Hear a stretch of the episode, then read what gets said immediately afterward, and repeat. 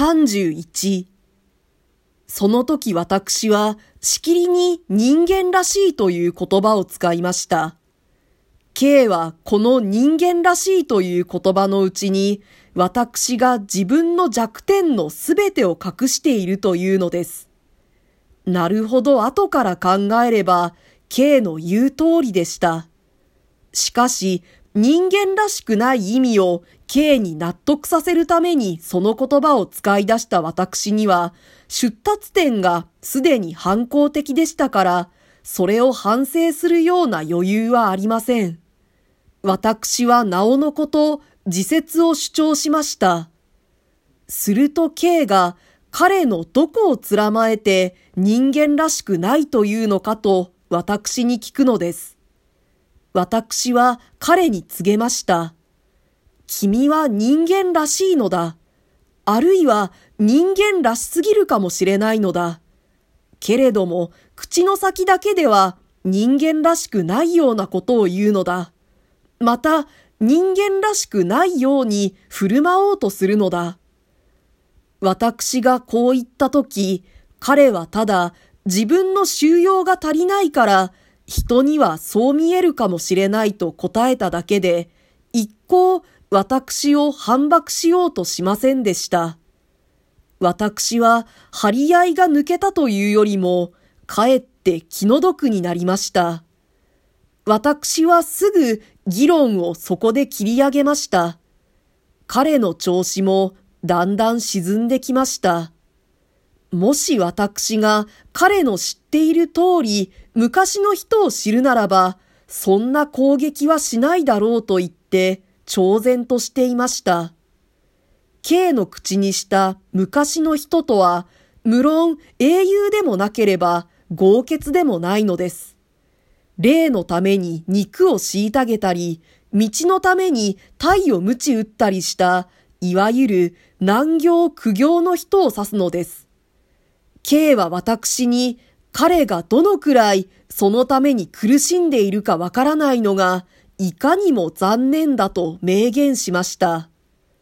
K と私とは、それぎり寝てしまいました。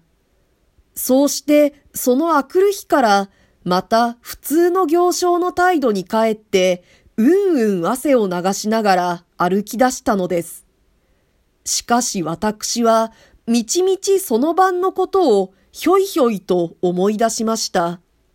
私にはこの上もないいい機会が与えられたのに、知らないふりをしてなぜそれをやり過ごしたのだろうという開墾の念が燃えたのです。私は人間らしいという抽象的な言葉を用いる代わりに、もっと直接で簡単な話を K に打ち明けてしまえばよかったと思い出したのです。実を言うと、私がそんな言葉を想像したのも、お嬢さんに対する私の感情が土台になっていたのですから、事実を上流してこしらえた理論などを K の耳に吹き込むよりも、元の形そのままを彼の目の前に露出した方が、私には確かに利益だったでしょう。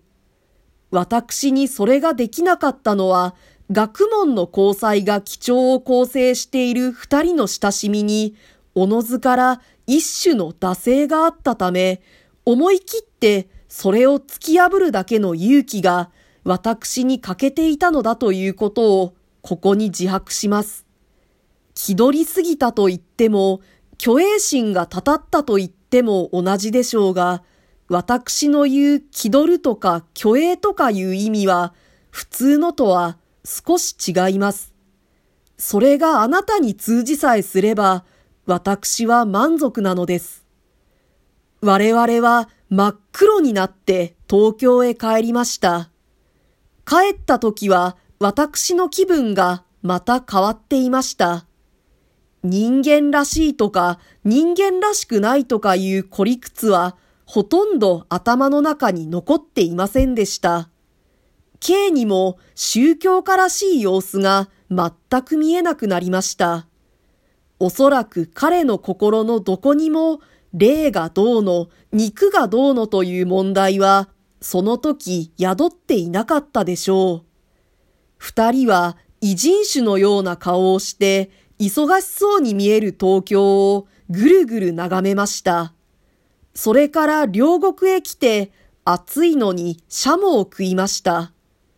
K はその勢いで小石川まで歩いて帰ろうというのです。体力から言えば K よりも私の方が強いのですから、私はすぐ応じました。家へ着いた時、奥さんは二人の姿を見て驚きました。二人はただ色が黒くなったばかりでなく、むやみに歩いていたうちに大変痩せてしまったのです。奥さんはそれでも丈夫そうになったと言って褒めてくれるのです。お嬢さんは奥さんの矛盾がおかしいと言ってまた笑い出しました。旅行前、時々腹の立った私もその時だけは愉快な心持ちがしました。場合が場合なのと久しぶりに聞いたせいでしょう。